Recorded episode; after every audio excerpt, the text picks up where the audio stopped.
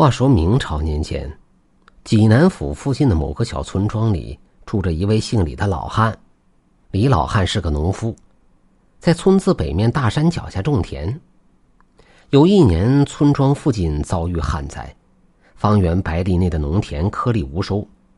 李老汉看着干裂的农田，不禁摇头叹气：“哎呀，家里人都等着吃饭呢，可是却遭遇了旱情。”我们拿啥糊口啊？村子里有几个猎人，平日里他们经常进山打猎，将捕捉回来的猎物分给村民们食用，算是解了燃眉之急。可是僧多肉少，这些猎物哪里够村里人吃的？于是很多村民拿着各种工具也进到山里捕猎去了。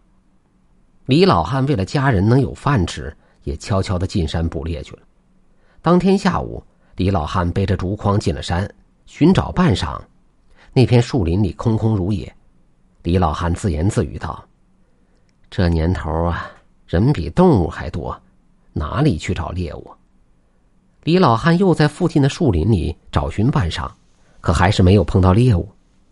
他朝着山上看了一看，心说：“大山深处肯定会有猎物，可是老辈人说过，那里曾经频频出现怪事。”没有人敢进山呢。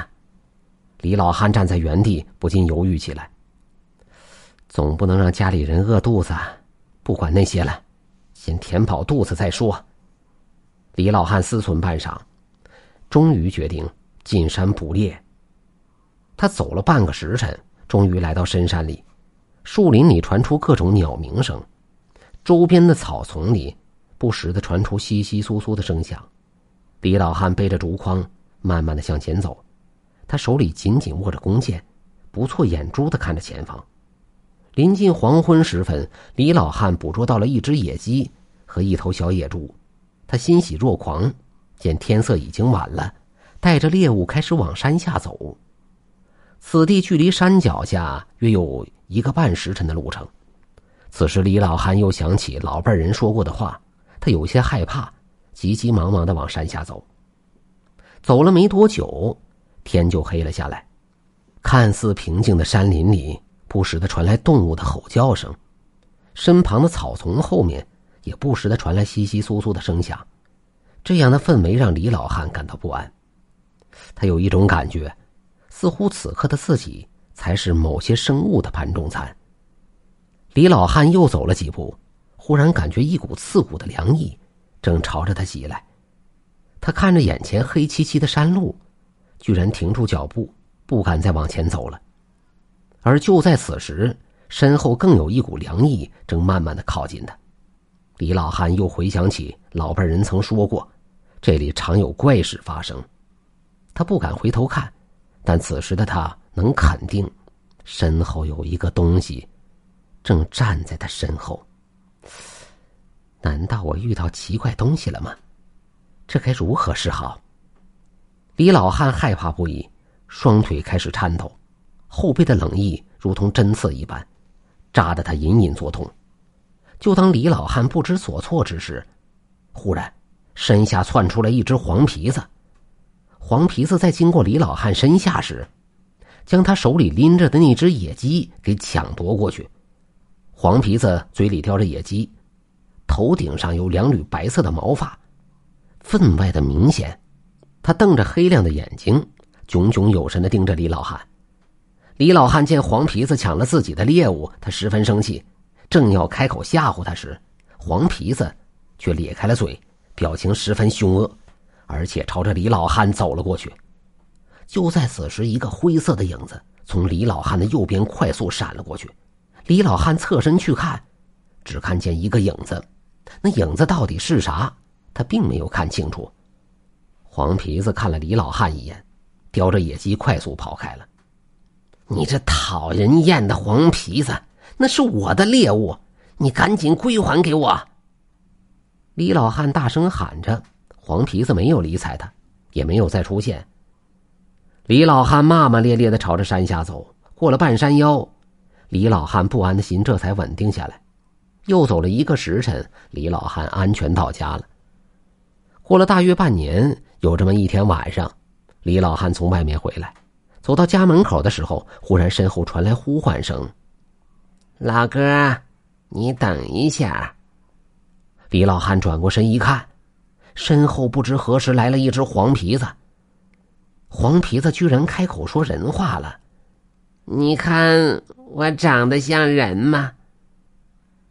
你，李老汉话未说完，却见到黄皮子的头顶上有着两缕白色的毛发。李老汉一下子想起之前进山打猎时偷走他野鸡的那只黄皮子。原来是你，我没猜错的话啊，你这是在向我讨封吧？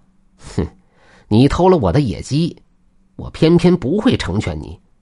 李老汉说着，快步走了过去。黄皮子依旧站在原地，再次询问道：“老哥，你看我长得像人吗？”“你哪里长得像人？分明就是黄皮子。”李老汉听人说过黄皮子讨封的事儿，不过他记恨这黄皮子，并不想成全他。黄皮子听了这话，浑身发抖。随后，黄皮子一溜烟跑掉了。哼，算你跑得快。李老汉说完，快步回家了。这件事之后，李老汉又很长时间都没有见到过黄皮子。大旱之年已过，李老汉依旧打理着那几块农田，没有再进过大山。大约过了一年，有这么一日，李老汉从镇上买完菜回来，当他走到村头一片荒野地时，忽然身后传来一句呼唤声：“老哥，你停下！”声音如此熟悉，李老汉赶忙转过身，仔细一看。一个黄皮子穿着衣服，正站在自己身后。眼前的黄皮子正是之前偷他野鸡的那个。李老汉对当年的事情耿耿于怀，他心里的怒气一直未消。黄皮子询问道：“老哥，你看我像人吗？”李老汉一听，得意的笑了：“呵呵，你又找我讨封来了？我告诉你，没门你就是黄皮子。”根本不像人。黄皮子听闻此话，身体再次颤抖。他丢下衣服，灰溜溜的逃走了。李老汉将衣服捡了起来，继续朝着家里走去。回到家后，妻子王氏见他拿回几件衣服，于是便问起这衣服来。李老汉这才将之前发生的事一一说了出来。王氏闻言后大吃一惊，说道：“你之前进过深山？”那晚，你可曾遇到过奇怪的事啊？没有啊，我只是觉得身后冰凉刺骨的，似乎站着什么呀。哦，对了，黄皮子凶我的时候，好像有个灰白的影子闪过去了。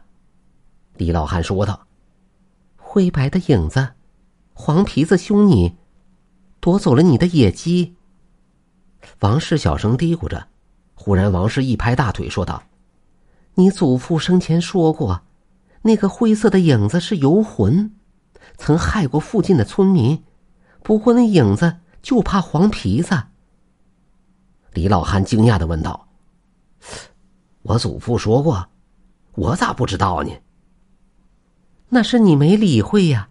你若不信，可以去问问咱爹呀。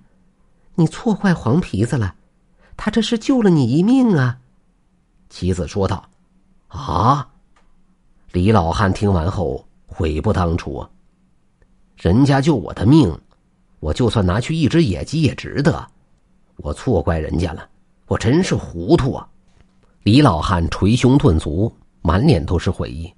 你已经回绝了他，只能等他修炼完再来找你了。你可不要再不成全他呀！王氏苦口婆心的劝道：“啊！”但愿他能再来找我，我定会助他一臂之力。这一天开始，王老汉满心都是愧意，他一直等待着黄皮子到来，可是等了一年，黄皮子并没有来。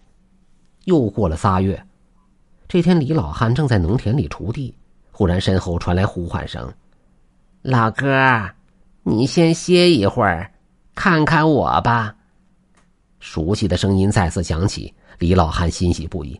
赶忙转过头，黄皮子正穿着衣服站在他面前。你看我像人吗？黄皮子问道。李老汉听闻此话，不禁泪流满面。他颤抖着声音说道：“老弟呀，都是我不好，我错怪你了。你不仅像个人，你就是个人，是一个大善人呐。”说完，李老汉就流出了眼泪。黄皮子听闻此话，眼角处也流出了眼泪。忽然，黄皮子的身体逐渐变大，前臂慢慢的抬了起来，逐渐变成了人的胳膊，下肢也慢慢的直立起来，面相慢慢改变。片刻后，居然成了美貌帅气的小伙子。小伙子跪倒在地，轻声说道：“我等这一天已经很久了，多谢老哥的成全。”李老汉眼含热泪，将他扶起，说道：“嗨，都怪我不知情，耽误你了，我向你道歉。”说着，李老汉也要跪地磕头。小伙子拦住了他，说道：“老哥，虽说那晚我吓走了白魔，不过也怪我贪嘴，这才让你误会。前两次你阻止我讨封，算是对我馋嘴的惩罚吧。”李老汉叹气，摇了摇头。小伙子又道：“如今我已讨封成功，老哥想要什么，我都会成全你。”哎呀，我耽误了你两次讨封，害得你白白修炼了多年，我哪里还有脸找你要东西呀？哎，事情已经过去，老哥但说无妨，那就保佑我家里人平安健康吧。”李老汉轻声说道。在下定会成全你，我还有事，就此告辞。说完，小伙子走了。李老汉抬眼再看时，小伙子已经消失不见了。从此之后，李老汉再也没有见过那个小伙子。不过，自从这天开始，一直到李老汉离世，他和家人一直都没有出过灾祸。真的如李老汉所期望的，他和他的家人健康平安。到终老。